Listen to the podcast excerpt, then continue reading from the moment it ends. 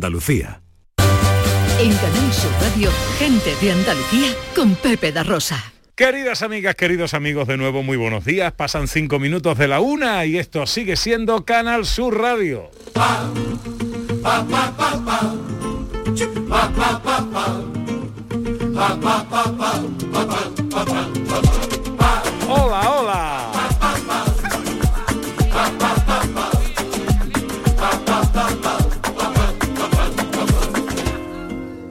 Voy a beberme la vida sin prisa mi manera. ¿Qué tal? ¿Cómo están? ¿Cómo llevan esta mañana de sábado 30 de octubre de 2021? Voy a beberme la vida sin Ojalá en la compañía de sus amigos de la radio lo esté pasando bien la gente de Andalucía. Porque la vida muy bonita que son vivir hasta romperme. Vivir para cantar. Viviendo la vida, bebiéndonos la vida. Última hora de paseo por Andalucía, tiempo para viajar por nuestra tierra. Algo de cine aún nos queda. Cerraremos con el chiste inquietante del director Ordóñez.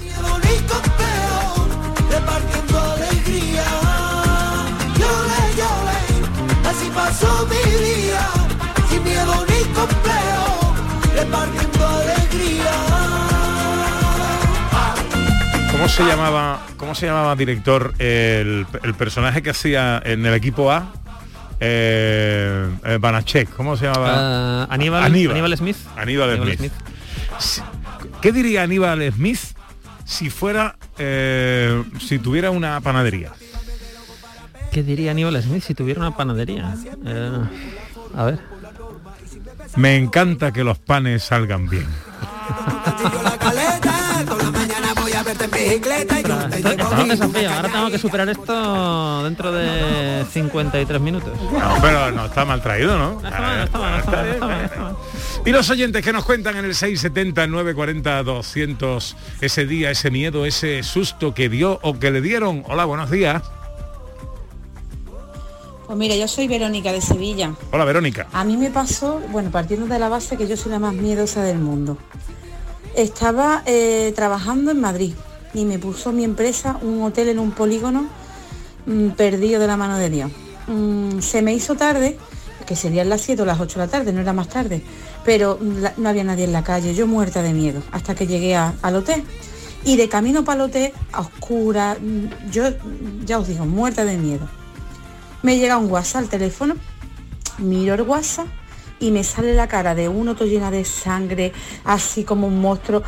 Yo no sé lo que me entró por el cuerpo, que no me dio tiempo a verla bien, que se me apagó el teléfono, me quedé sin batería. Por poco me muero. Llegué al hotel. Yo no sabía dónde meterme, no quería ni encender teléfono, me daba miedo encender teléfono. Yo no sé, me pensé que había alguien que me estaba viendo, que me estaba mirando desde la calle. Me puse a mirar debajo de la cama, muerta de miedo. Cuando ya me atrevo y enciendo el móvil, con un grupo que tengo con las amigas le puse, "Mm, niña, me ha llegado una foto, yo estoy muerta de miedo, que estoy en Madrid sola en un hotel, mis amigas, pero ¿qué pasa? ¿Qué foto? Digo, yo no la quiero ni abrir. Les mandé la foto a mis amigas y empiezan todas mis amigas a reírse. ¿Pero en serio? Digo, ¿qué pasa? Pero si es Raúl. Digo, ¿qué Raúl? Era un amigo nuestro. Yo había cambiado de teléfono, yo no lo tenía apuntado. Se había disfrazado de Halloween porque era por esta fecha y me había mandado la foto de esta cara con toda la cara llena de sangre. Yo no lo reconocía y mis amigas, que mire la foto, yo que no la yo no la quería ni mirar. Ya cuando miré la foto ya y ya vi que era él, pero vamos, el susto que yo me llevé, yo no pude ni dormir por la noche. Cada vez que lo veo se lo recuerdo, digo, vaya el sustito que me diste, ¿eh? de lo bien maquillado que estaba el tío. Y nada, esa fue mi, mi experiencia. Bueno, muchos besitos. Muchos besitos, muchos besitos. Bueno, una y diez, eh, enseguida llega ya nuestro destino a Andalucía. Humor, ingenio, música en directo, entrevistas. Todo lo tienes en el show del comandante Lara. Y te esperamos los domingos en la medianoche para que disfrutes de la radio más original y divertida. ¡Vas a flipar! ¡Síguenos! El show del comandante Lara. Este domingo en la medianoche. Quédate en Canal Sur Radio, la radio de Andalucía. En Canal Sur Radio, gente de Andalucía con Pepe da Rosa.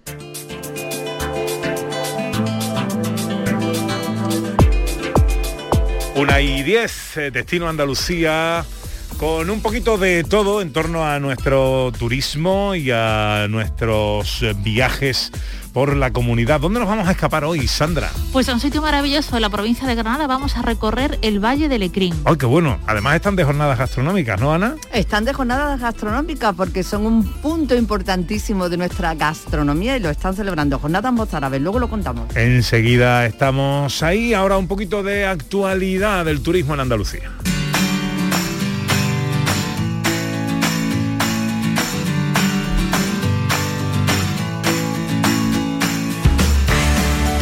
Recreación histórica para reforzar la oferta de viajes de interior en Sierra Morena. Los banquetes de Carlos III se celebrarán el próximo 13 de noviembre en Aldea Quemada, Jaén, y será un homenaje a los pueblos colonos de Andalucía y Sierra Morena, poniendo en valor su historia, su música, sus trajes típicos, su cultura y su gastronomía.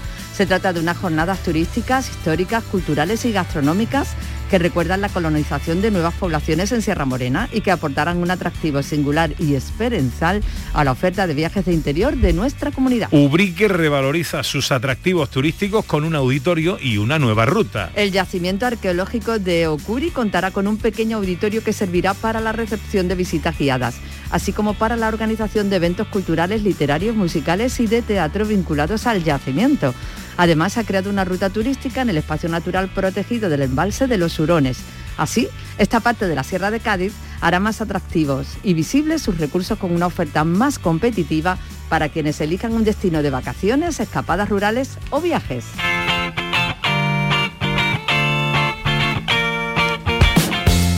El primer Congreso Gastronómico Internacional Binómico pone de relieve el gran patrimonio gastronómico que comparten Iberoamérica y Andalucía. Bajo el lema, el evento que se celebra en Huelva aglutina la riqueza gastronómica de los países iberoamericanos y pone de manifiesto lo que supone como referente turístico internacional. El Congreso Binómico se ha celebrado en la Casa Colón de Huelva y ha contado con más de 40 ponentes de 11 nacionalidades distintas, más de 24 horas de retransmisión en streaming para Iberoamérica, además de talleres profesionales y actividades paralelas que van a convertir a Huelva en la capital de la gastronomía iberoamericana. Creación de un recorrido cultural en Níjar para fortalecer sus atractivos y combatir la desestacionalización. Se trata de un recorrido cultural por la historia defensiva del litoral adyacente a San José, en concreto a través de tres torres y fortificaciones costeras que serán musealizadas. El proyecto permitirá poner en valor la Torre de San Felipe en Los Escullos, la de San Ramón que se ubica en el Payazo de Rodalquilar y la Torre de los Alumbres, que es la más antigua probablemente de todo Cabo de Gata. La subvención a este proyecto forma parte de la línea de ayudas de la Consejería de Turismo destinada a enriquecer el destino y seguir avanzando en objetivos como la desestacionalización o la diversificación de la oferta. Y este es el rincón favorito de Alfonso Sánchez, actor y director de cine. Hola amigos, soy Alfonso Sánchez y mi rincón favorito de Andalucía es eh, el Cabo de Gata que es un sitio en el que tenéis de todo. Tenéis playa, tenéis un parque natural estupendo y tenéis unos rincones maravillosos como Rodalquilar, la Isleta del Moro, así que os, os- os- os invito a que os vengáis y que la disfrutéis. Una vereita alegre, con luz de luna o de sol. Estamos de acuerdo con Alfonso, ¿no, Ana? Totalmente, ya lo tú sabes que yo soy muy del Cabo de Gata. De los geranios y sonrisas con rubor. 13 y 13 es momento de escaparnos, de buscar un destino con nuestra historiadora Sandra Rodríguez para conocer a fondo el lugar y para saber qué hacer por allí con nuestra hurgadora oficial Ana Carvajal. Sandra, recuérdanos dónde nos vamos hoy. Viajamos a Valle del Lecrín, en Granada.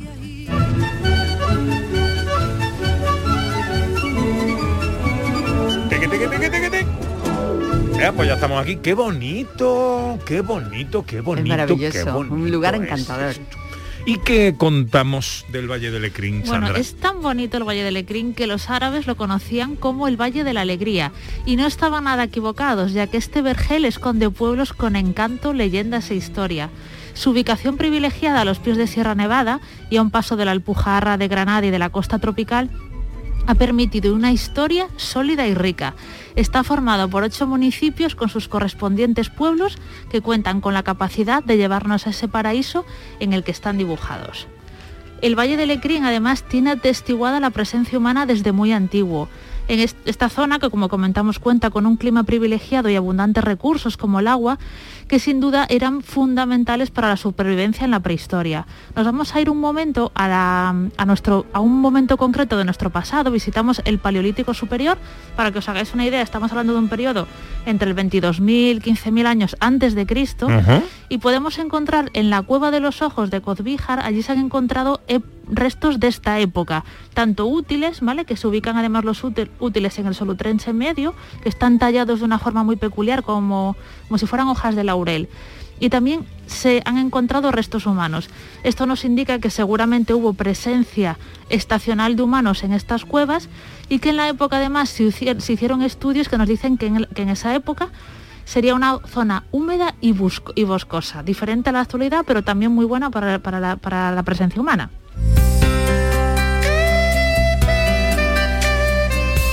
Hacemos un paso en el tiempo, nos vamos a conocer la presencia romana en la zona, que es también muy abundante. En muchos de los municipios han encontrado restos de este periodo histórico, monedas, calzadas, materiales de construcción varios, pero vamos a ir a visitar las termas romanas de Feche, que están en el municipio de Lecrín y que cuentan con la protección además de bien de interés cultural. En la actualidad, ¿qué podemos ver en las termas romanas de Feche? Pues tenemos las estructuras, es decir, los muros de todo lo que era este espacio termal donde se aprecia el frigidiarium o zona de agua fría, el pasillo que iba a dar al hipocausto columnado y que allí es donde se propagaba el calor por, todo, por todas las termas que calentaría además el que es la zona de agua caliente. También tenía abundante decoración de estatuas que hoy podemos ver en el Museo Arqueológico de Granada.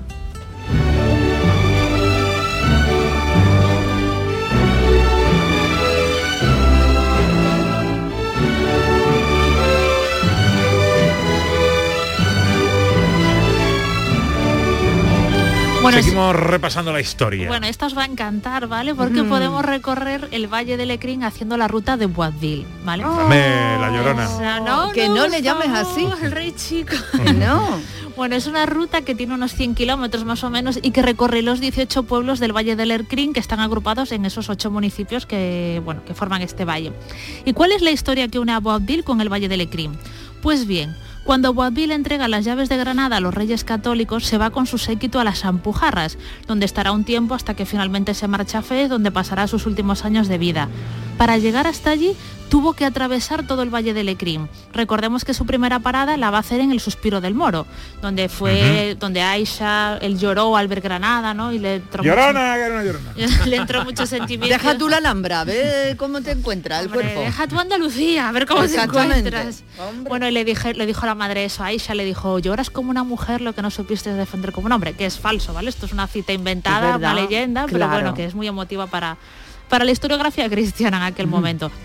Bueno, Además, Boabdil, esto es muy importante, cuando abandona la Alhambra se lleva consigo el cementerio real nazarí, ¿vale? Teniendo en cuenta que había habido 300 años de, monarquía nazarí en Granada, pues se lleva a sus antepasados porque no quería que descansasen en tierras cristianas. Claro. ¿Qué hace Boabdil? En el trayecto a la Alpujarra se va a parar en el castillo de Mondújar, ¿vale? Que había construido su padre Mulaicén para su para su para su favorita, ¿no? Que era Isabel de Solís, ¿no? Más ah, sí, es verdad, aquella historia que también... eso también tiene historia, será un teatrillo en otro momento. Bueno, pues cerca del castillo de Mondújar es donde se dice que Boabdil dejó los restos de sus antepasados, de, esos antepasados de toda la realeza nazarí y que ahora descansan en, el pleno valle del Valle del Ecrim. Y bueno, a pesar de la caída de Granada y aunque posteriormente esta zona va a ser foco de conflictos por la pérdida de privilegios de la población musulmana, muchos de ellos siguieron viviendo en el Valle del Ecrín durante un tiempo, hasta que fue el tema de la revuelta de las Alpujarras y la expulsión de los moriscos. ¿Y qué, qué nos ha dejado esto? Pues una impronta nazarí importantísima en toda esta zona. Hay elementos como la espléndida agricultura que tiene cultivos como naranja, limón, olivos, almendras, las acequias, los sistemas de regadío, todo cuenta con una impronta que nos lleva sin duda a este pasado nazarí tan marcado que también ha dejado su huella en una gastronomía exquisita y única. Bueno,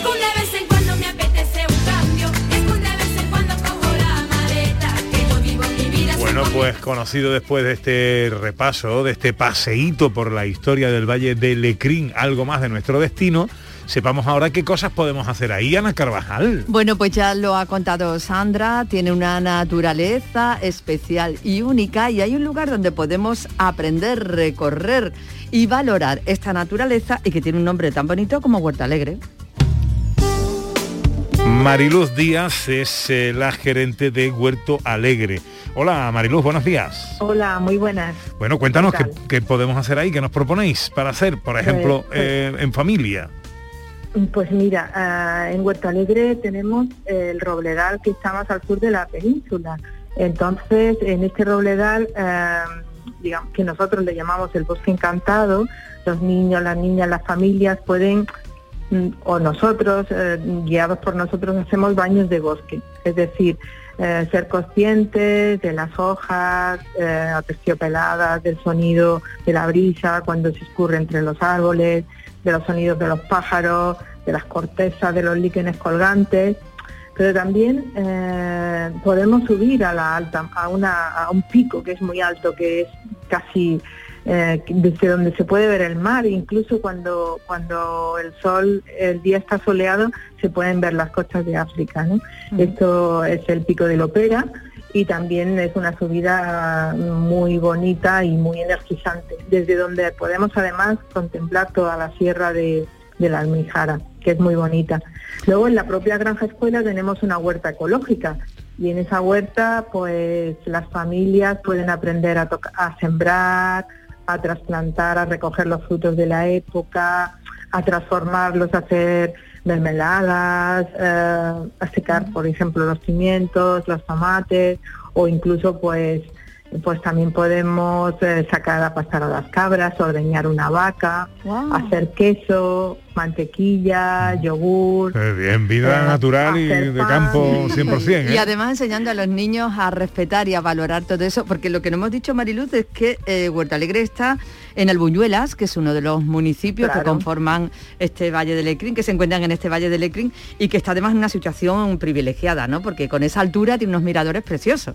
preciosos, está a 1200 metros de altitud, eh, lo cual hace que también en verano haga bastante fresquito y que haya una flora y una fauna y un entorno también muy despoblado y entonces digamos que aquí estamos casi casi casi en una zona virgen muy natural, muy natural.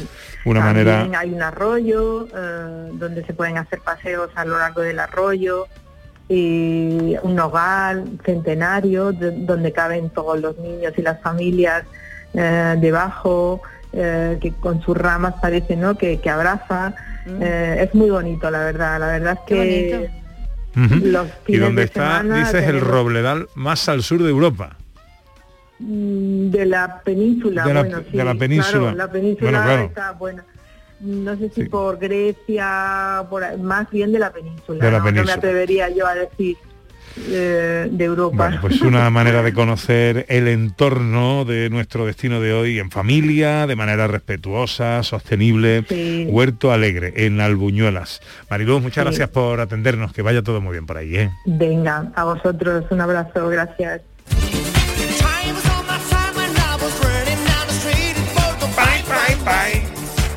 Visitas indispensables en el Valle de Lecrín. Es muy difícil, os digo que el patrimonio es increíble, es, una, es espectacular. Pero vamos a elegir tres visitas, ¿vale? Que no podemos perdernos. La primera nos vamos a parar en Padul. El patrimonio de Padul es muy rico. Podemos conocer la casa Castillo de los Condes de Padul, la Fuente de los Cinco Caños, la ermita de nuestro patrón, patrón de San Sebastián, pero nos vamos a detener en la iglesia de Santa María la Mayor que está construida entre los siglos XVI y XVIII y que cuenta en su interior con el retablo de San Francisco, que es de la escuela de Pedro Machuca de mediados del siglo XVI y que se trata de una pieza singular que merece la pena conocer. Nuestra primera visita es recorrer Padul y conocer la iglesia de Santa María la Mayor.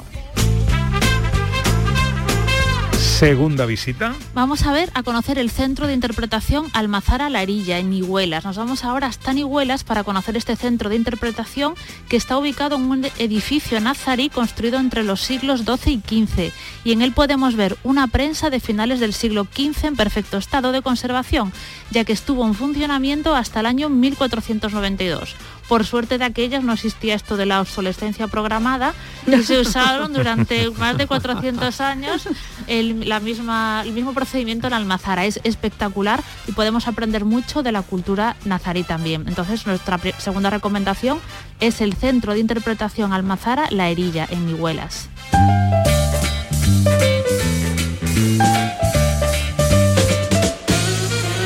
Y tercera visita el patrimonio natural del Valle de Lecrín, también como el patrimonio histórico y artístico, es inmensurable. Podemos conocer, por ejemplo, la falla de Nihuelas, que es patrimonio natural, los humedales de Padul, tenemos también el centro náutico del Valle de Lecrín, que nos brinda la oportunidad de hacer deportes náuticos, pero vamos a recomendar una ruta para los amantes de la naturaleza, que es la ruta del Valle de la Alegría. No puede tener un nombre más bonito. Esta ruta parte de Melejís, nos lleva hasta el embalse de Beznar, vamos a la localidad de Chite, atravesamos Talará y llegamos a Murchas para volver de nuevo a Melejí. Son menos de 12 kilómetros de ruta que nos transportan a la naturaleza más maravillosa y sin duda nos abrirá el apetito. Pues la iglesia de Santa María la Mayor en Padul, edificio construido entre los siglos XVI y XVIII, el centro de interpretación Almazara La Herilla en Miguelas, que nos traslada al siglo XV, y el patrimonio natural del Valle de Lecrín, de Lecrín son las visitas indispensables de nuestra escapada de hoy.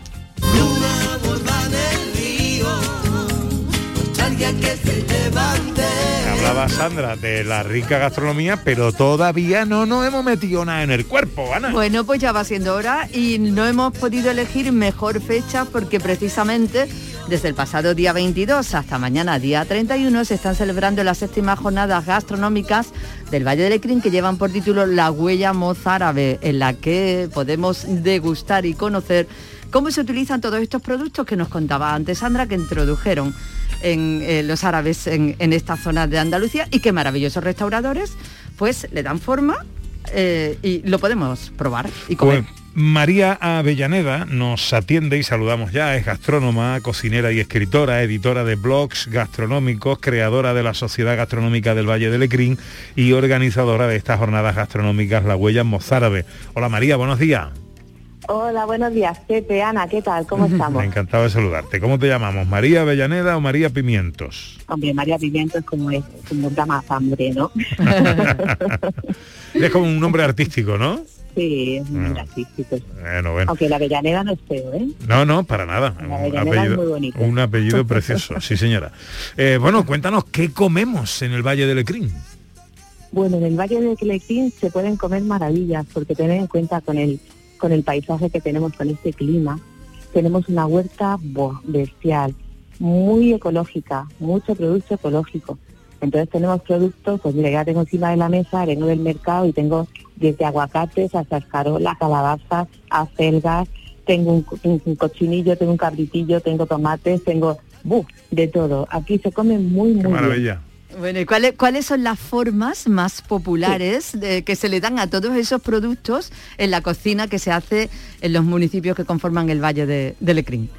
Pues mira, Ana, podemos, podemos encontrar restaurantes que te, que te cocinan tradición. Podemos encontrar el típico puchero en la olla de, en la, lumbre de leña, su olla y en la lumbre.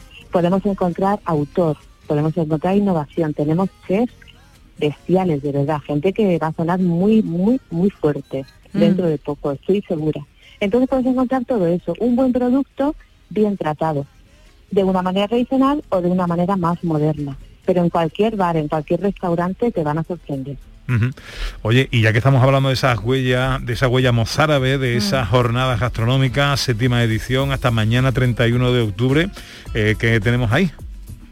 Pues mira, durante estos días hemos tenido, y hasta mañana tenemos, pues cada restaurante que ha querido participar, pues presenta su versión de, esta huella mozárabe que nos dejaron en aquella época, tanto árabes como moros. Entonces, eh, unos hacen menús de degustación de siete platos, otros hacen un puchero y un remojón, cada uno en su línea, que eso es lo bonito, que te encuentras un montón de diversidad.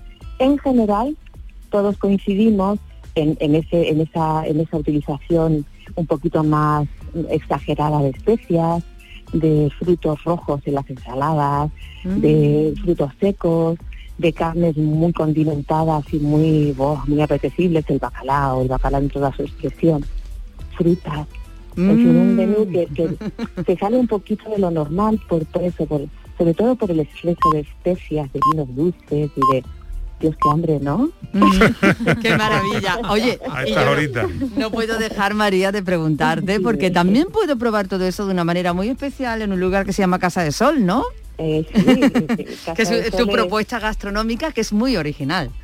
Sí, es mi propuesta gastronómica. Es, eh, Casa de Sol es un restaurante privado en el que no te encuentras a nadie más. Esta noche, por ejemplo, tengo una mesa para cuatro. Quieren un, un menú de degustación de los productos del valle. Entonces les pongo... Qué bueno, espera, espera, espera, espera, espera. Dime, o sea, dime. eh, eh, es un restaurante privado, hay una mesa para cuatro y eso es lo que hay, que es tu casa y tú le das de comer a... a- Exactamente, sí. esta qué noche bueno. son cuatro. Mañana tengo diez.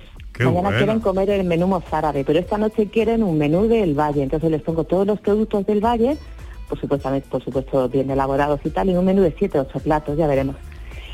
Y bueno, mi casa es eso, Casa de Sol es, es un sitio donde tú llamas, hablamos, charlamos y me cuentas lo que te gusta comer, lo que te apetece, lo que no te gusta. Qué Y yo bueno. voy al mercado, cocino todo eso y sabes que vas a estar con quien tú elijas solo en Casa de Sol.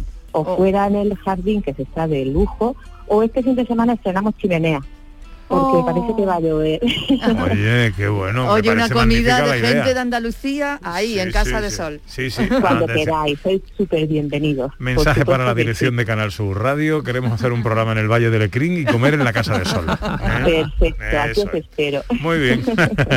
Pues María Pimientos, María Avellaneda, eh, organizadora de estas jornadas gastronómicas La Huella Mozárabe, gastrónoma, cocinera y propietaria de esta Casa de Sol, que nos ha atendido, nos ha, ha abierto el apetito eh, para ir para allá. Gracias por atendernos, estamos deseando ir a conocerte. Gracias a vosotros, Pepe y Ana, que tengáis un muy buen día. Sé que revive a la poesía en cuanto el día se muere. A su ventana me asomo y su alegría me hiere. Nadie te va a querer como Andalucía te quiere. Nadie te va a querer como Andalucía. ¿Quién te va a querer más y mejor que Andalucía? Nuestro destino. Oye, estoy haciéndome mi cuadernito de viaje.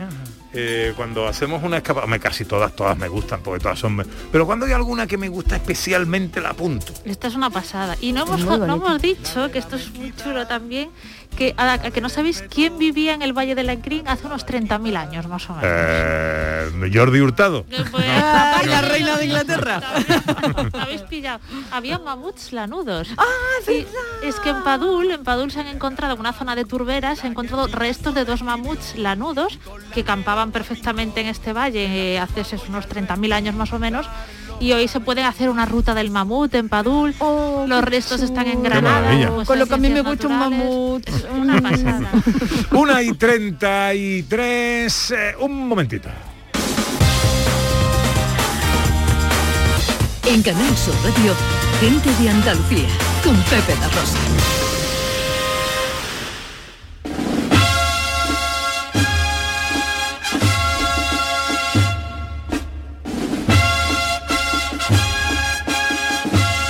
Centenario de la agrupación de cofradías de Málaga.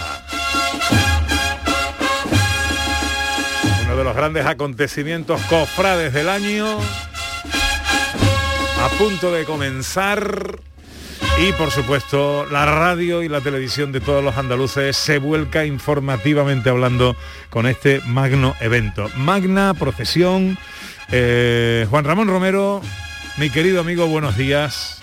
¿Qué tal? ¿Cómo estáis todos? Encantado de saludaros. Igualmente, ¿cómo estás tú?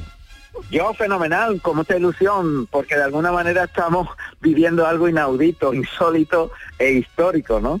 Y de verdad que estoy muy ilusionado con que podamos transmitirle a los andaluces esta procesión magna que tantas vicisitudes ha tenido que soportar hasta hacerse efectiva dentro de un ratito. Efectivamente. Eh, cuéntanos cómo va a ser la cobertura que vamos a dar en la radio. Bueno, la radio como siempre está al pie del cañón con la Semana Santa, porque la cobertura yo creo que es absolutamente espectacular en todos los sentidos. Pero yo quisiera, antes de, de destacar lo que vamos a hacer esta tarde, recordar que la radio siempre ha estado ahí en la pandemia con la con la Semana Santa y que ha sido un poquito el faro que ha iluminado los momentos más oscuros de la pandemia cuando durante dos años no hemos tenido los tronos o los pasos en la calle, ¿no? Ahí ha estado la radio siempre, eh, diariamente como si se celebraran los desfiles profesionales y esto ha quedado para la historia también. Y para la historia espero que quede lo que todo el equipo humano vamos a intentar de transmitir a los oyentes y que de alguna manera, como yo te decía, es histórico. Mira, tenemos dispuesto a lo largo del recorrido oficial en, en esta procesión magna en Málaga, pues grandes profesionales, no, los mejores profesionales para que nos narren en los puntos calientes de, de la, del recorrido oficial que varía ostensiblemente con respecto al tradicional en las calles de Málaga, pues un grupo humano tremendo, ¿no? El relatar todos los que van a participar yo diría que es un error porque se nos van a escapar personajes.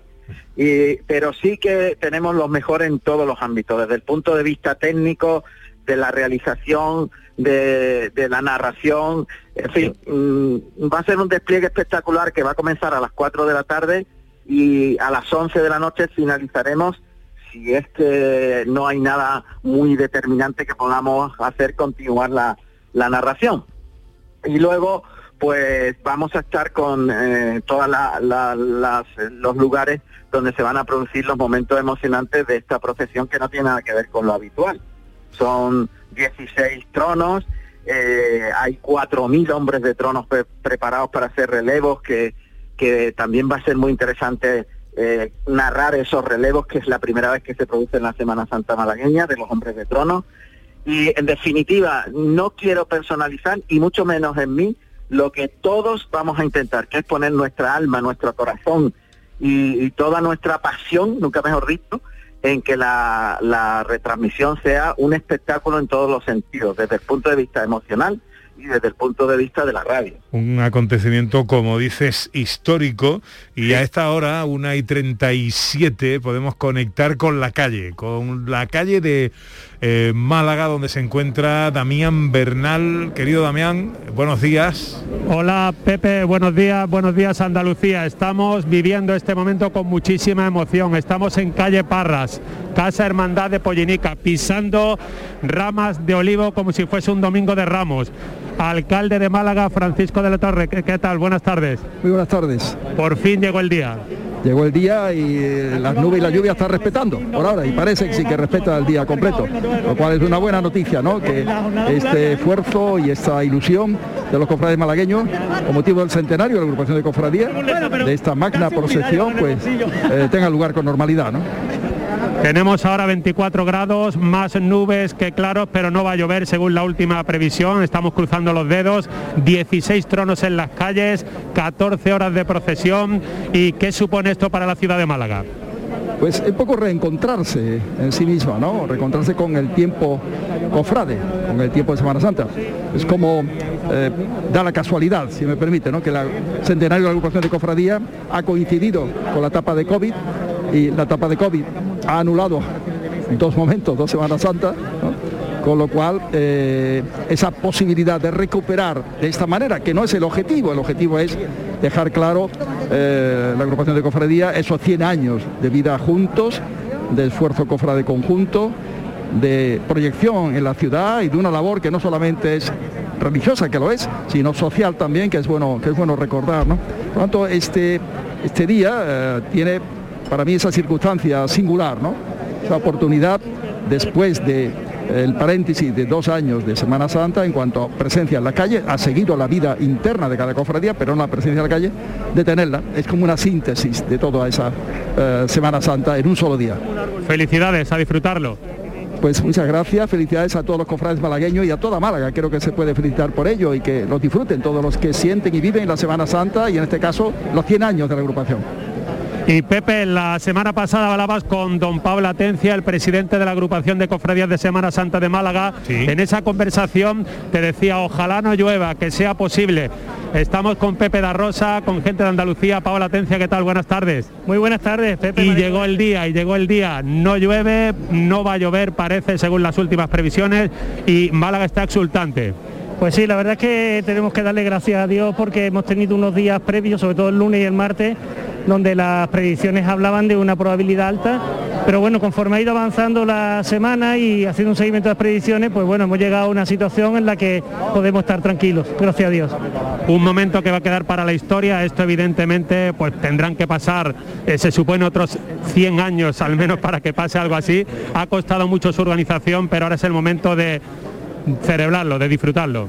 Así es, eh, son 100 años, 100 años no se cumplen todos los días y la agrupación de cofradía pues, ha organizado 30 actos para conmemorar el aniversario de- del centenario y bueno, yo creo que este quizás seguramente el que va a tener más resonancia en todos los sentidos y, bueno, estás viendo las calles, ¿no? Como, como no solamente hay malagueños, están viendo personas de toda Andalucía, del resto de España y vamos a tener la oportunidad de que disfrutemos de, algo parecido a lo que es la Semana Santa de Málaga, ¿no? Nosotros siempre decimos que se es malagueño cinco minutos antes de llegar y eso se lo está diciendo todo el mundo que viene de fuera para que lo disfruten. Muy bonito. Lo último que, que comento, 16 tronos, 14 horas, 250.000 personas aproximadamente distribuidas por la ciudad, eh, también los hoteles prácticamente llenos. Estos son cifras que dan vértigo, 24.000 sillas que casi se han ocupado, son cifras increíbles. Sí, nosotros siempre decimos que la esencia de los cofrades es- la fe. Nosotros rememoramos la pasión, la muerte y resurrección de Jesucristo, pero también somos conscientes de la, repercusión buena en todo sentido, que generamos riqueza, alegría, puestos de trabajo, el impacto económico. Hay un estudio que habla que va a ser superior a 20 millones de euros. Yo creo que después de la pandemia, de la situación económica que hemos vivido, poder colaborar y contribuir a ello, para nosotros es un orgullo, ¿no? Que estén los hoteles llenos, los restaurantes, eh, ver gente de toda España aprovechando también para disfrutar de Málaga durante el puente y desde aquí pues un llamado a, a todos los andaluces, ¿no? Que, que nosotros tenemos muy buena vinculación, eh, todas las provincias de Andalucía a nivel cofrade, tenemos un grupo de los, los presidentes de toda Andalucía y lo que hacemos es que nos vamos acompañando uno a otro. Hoy le ha tocado a Málaga, pero mañana le tocará a otra localidad y por supuesto que allí estaremos. Queda dicho, enhorabuena, felicidades. Muchísimas gracias a vosotros por la cobertura que le estáis dando.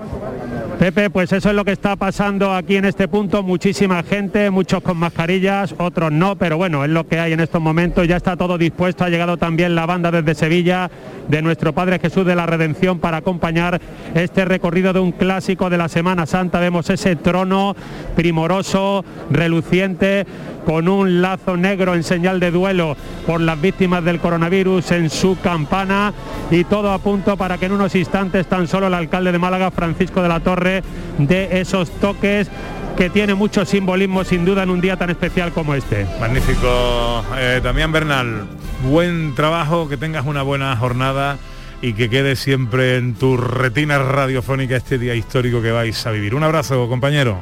Otro, hasta la próxima. Hablaba con el sempiterno alcalde de Málaga, Paco de la Torre, y con Pablo Atencia, presidente de la agrupación de cofradías. Día histórico, 16 imágenes en sus tronos procesionales, eh, a punto de comenzar con la pollinica, que será la primera. Nos hablaba Damián Bernal desde la calle Parras, donde se encuentra la Casa Hermandad de la Pollinica.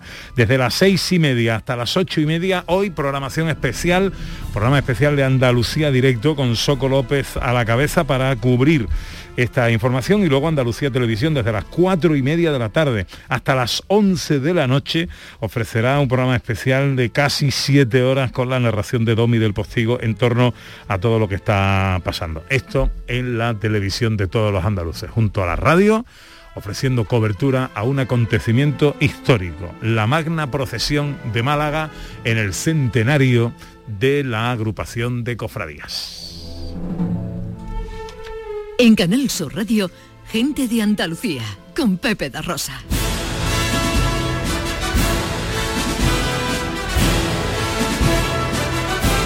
Y en la recta final de nuestro Gente de Andalucía de hoy llega Sandra Rodríguez y sus sonidos de la historia.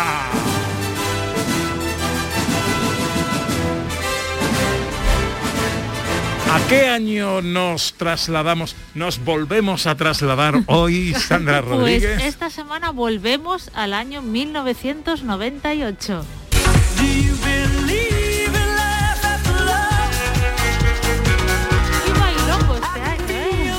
Ahí está la reina del autotune que se coronó con este Believe, que fue un auténtico pelotazo en 1998. Temazo. Encandiló a la peña con este auténtico Temazo. temazo, haciendo aún más grande su leyenda, la gran Cher.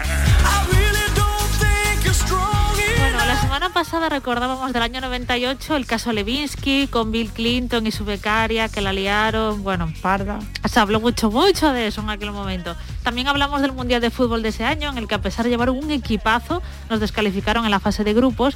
Comentamos también que Titanic fue un éxito de taquilla y arrasó en los Oscars de ese año, consiguiendo 12 estatuillas, y que José Saramago ganaba el Premio Nobel de Literatura. Fue en el año 98. Y aunque quedaban bastantes años para el nacimiento de las plataformas digitales tipo Netflix o Filming, las series formaban ya parte de la vida cotidiana de los españoles. Cierto. A pesar de los anuncios y anuncios que teníamos que tragarnos para ver las series en aquel año. Vamos a empezar con una serie muy muy popular que comenzó en aquel año 1998.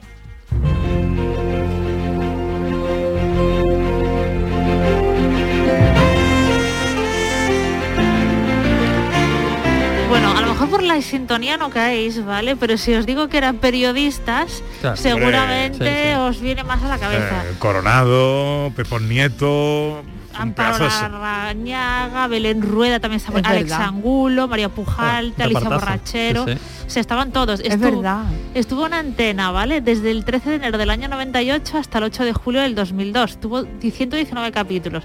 Y contaba esa redacción periodística de un periódico en el que había más romance que noticias, la verdad, esto se ha Sí, dicho. sí. Pero que estábamos todos enganchados. Yo era fan de esa serie en aquel momento. En nuestra ¿eh? redacción no pasan esas cosas. No, es muy aburrida. pasan cositas, ¿eh? Pasan Otras cosas, cositas. pasan otras cosas, aburrida no es. Pasan cositas, pasan cositas. Bueno, eh, si icónico era el Believe de Cher, no menos icónico fue este tema, mira.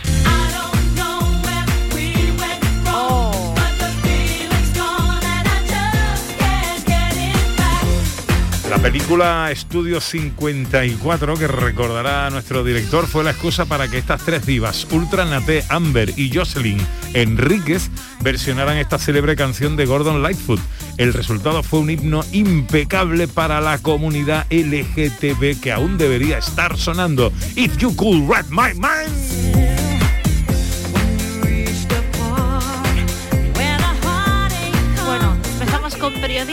Pero ya para los más adolescentes, para los teenagers del año 98, hubo una serie que fue brutal, que tuvo muchísimo éxito y que, y que sacó adelante a un montón de estrellas del futuro. Escuchamos la sintonía a ver si os suena.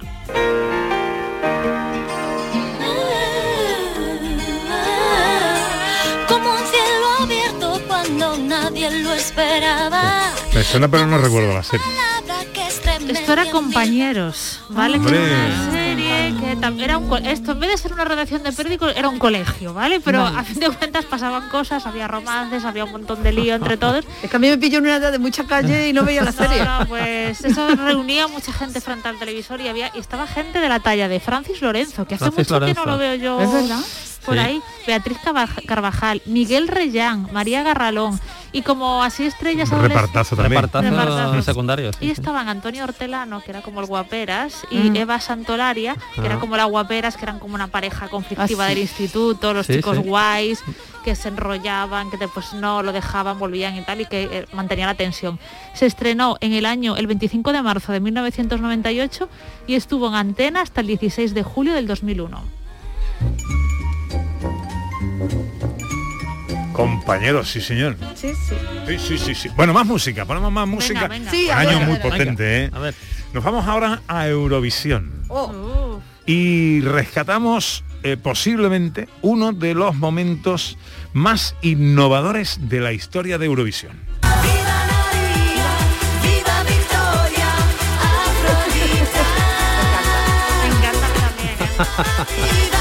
Israel y su representante Dana Internacional, que era el nombre artístico Sí. de Sharon Cohen, ¿no? la, eh, la artista que ganó esta cuadragésimo tercera edición del Festival de Eurovisión con este Diva que, otro que temazo, otro temazo. otro temazo, una oda a las mujeres poderosas de la historia, nombran a la reina Victoria, a la diosa romana Victoria, Afrodita y a la diosa griega de la belleza y el amor Cleopatra.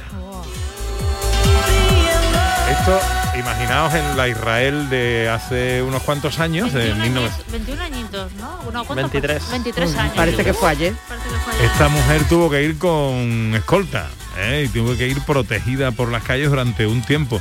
Y la anécdota fue que cuando tuvo que, cuando salió ganadora y tuvo que salir a cantar, todo el mundo se quedó esperando porque no salía. Y es que se estaba eh, cambiando de ropa y se estaba poniendo un súper diseñazo de Jean-Paul Gaultier que salió ella súper escandalosa y súper monísima. Yo lo, lo tengo en la mente como algo muy rosa. ¿Puede ser o me equivoco? Que era... Pero yo no me acuerdo del color del vestido. Yo todo esto que te he contado lo he leído. Bueno, esta fue la que ganó. Eh, primera con 174 puntos. No tenéis ni idea de quién representa a España, No, que no. hace tanto tiempo ya. ¿Qué voy a hacer sin ti? Íbamos a otro rollo. ¿eh? Muy festival no es. No. Parece que íbamos a otro festival. Miquel Lerzo con esta canción que voy a hacer sin ti quedó decimosexto con 21 puntos. Oye, pues no quedó tan mal, ¿eh? No, bueno, llámalo X. Más cositas, 1998. Bueno, pues en el año 98, que siempre nos vamos muy atrás en el tiempo, ya estaba Canal Sur, por supuesto. Y uno de los programas que es como más conocido de Canal Sur comenzó ese año. Vamos a escuchar una promoción, a ver que, a ver si lo sabes cuál es. Es muy divertida. Escucha.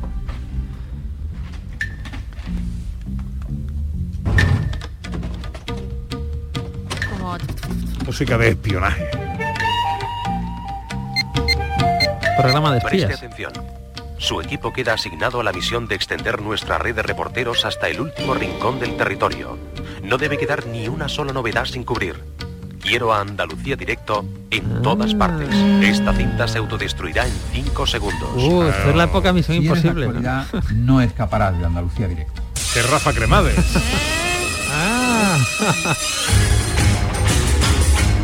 Bueno, magnífica promo, imposible, ¿eh? Estaba genial, súper divertida. Programa icónico ya también en la programación y en la historia de Canal Sur, Andalucía Directo. Pues empezó el 5 de enero del año 98 con un programa especial de Reyes y el día 12 de enero ya se hizo oficial con, un- con este informativo, con muchas conexiones a un sitio y a otro. Y he leído por ahí que es como el programa más antiguo en emisiones de la televisión que solo es superado por Saber y Ganar en 11 meses, ¿vale? De programas diarios de emisión. No sé si es correcto, pero lleva como más de 6.000 programas y claro, 23 años en antena son muchos años. son ¿eh? muchos años, son Muy- muchos, muchos años. años. Sí, Qué sí, sí, barbaridad. sí, no tengo el dato, queda. pero me- no- vamos, no creo que sea fácil que haya programas que superen esto, ¿no? No, en la primera etapa estaba Marilo Montero, que después lo sustituyó Rafa Cremades. Tan Modesto Barragán y Jordi Hurtado están ahí, ahí, ¿eh? están ahí, ahí, ¿eh? están ahí, ahí. Más música del año 1998, Britney Spears.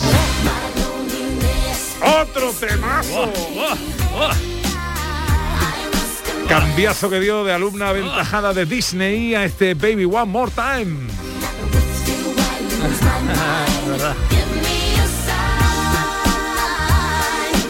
No existía internet todavía, pero esta ya fue viral, viral, viral con esta, con el vídeo de este tema. Temazo. ¿eh? Vestida de colegiala, saliendo de su mm, instituto Mm. y ya perdiendo ahí los papeles. ¡Ah, ah, Y aquel año, esto va por ti, director,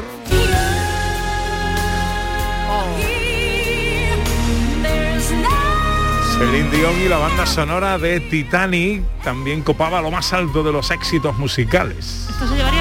Se llevó el Oscar, sí, sí. Bueno, Sí. se llevó casi todo. Y, todos los Oscars. Y la culpable Se de que llevó al que fabrica los Oscars se lo llevó eh. Menos, menos DiCaprio y Kate Winslet, casi todo. se lo llevó. La culpable de que cada vez que estemos la quilla de un barco hacemos todo con los bracitos abiertos ahí. No lo podemos evitar. Más cine del año 1998, director. Pues os quería hablar de una película, eh, estamos en el fin de semana de Halloween, pues una peli que, que quiero que escuchéis esto.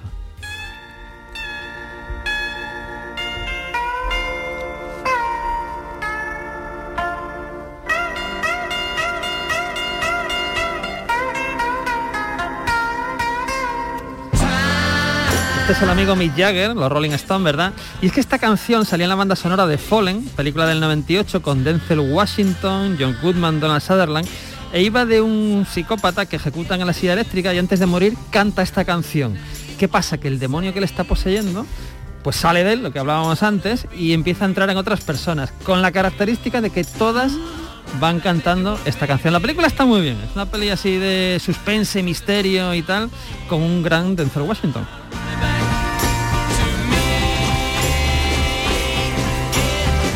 ¿Qué va a hacer hoy Sandra Rodríguez? Pues voy a intentar acercarme a la Feria del Libro de Sevilla, a ver si lo consigo, ¿eh? porque está el día... Y a ver si no te llueve. A ver si no me llueve. Bueno, bueno. Que no haga viento, yo creo que es lo más importante. Y nuestro director tiene un chiste inquietante con el que terminar el programa. Muy inquietante. Eh, se, abre, se abre el telón y vemos a un señor que, bueno, pues trabaja en una panadería, hace pan, pasteles, tortas y tal, pero lo echan y ya no deja de trabajar allí. Se cierra el telón. ¿Cómo se llama la película? No sé. Se llama El ex tortista.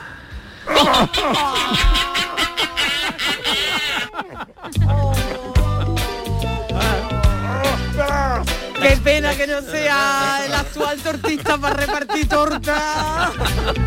Gorda. No, pero mira, con todo me ha gustado, ¿eh? No Ah, creas mira, tú, ¿eh? No ay, creas tú. ay, ay, Es muy mío, muy mío.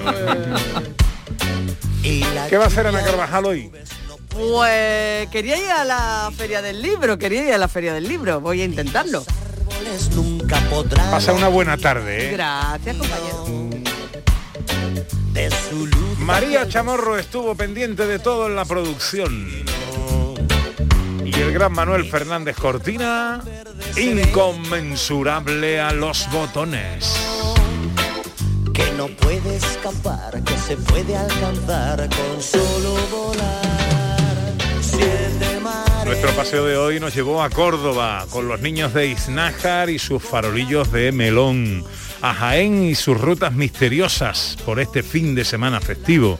Sevilla y la Feria del Libro con la historia de la burrita Baldomera. Hemos estado en Málaga, en Alameda, con la primera Navidad de Europa y eh, cómo se prepara para su procesión magna, un acontecimiento histórico para celebrar 100 años de agrupación de las cofradías, de la agrupación de cofradías.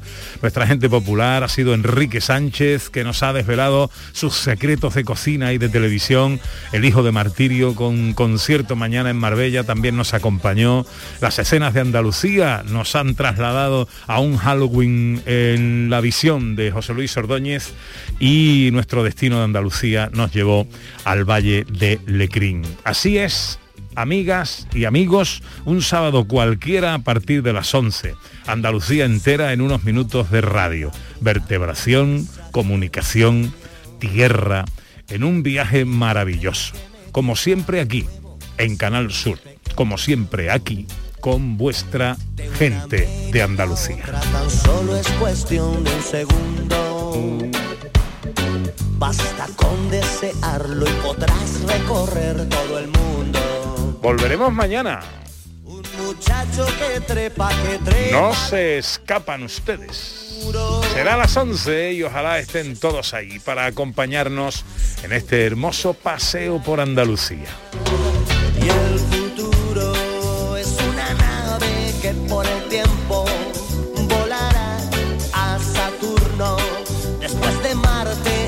nadie sabe dónde llegará. Si le ves venir, si te trae amores, no te los roben sin apurar.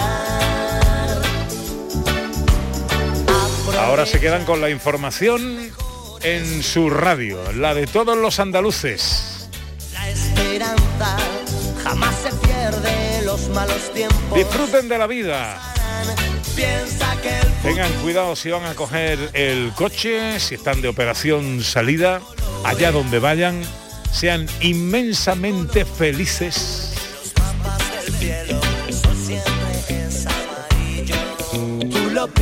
Nos hablamos y nos oímos mañana.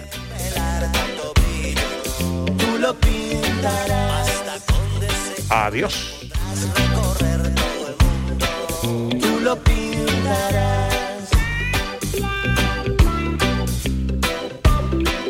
Tú lo pintarás. Tú lo pintarás. Tú lo pintarás.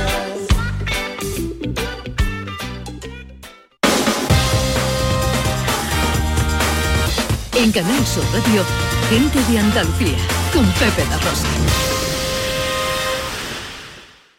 Si te ha gustado este programa, descárgatelo para volver a disfrutarlo. Lo tienes como todos los demás en la radio a la carta, en nuestra web y en nuestra app. Quédate en Canal Sur Radio, la radio de Andalucía.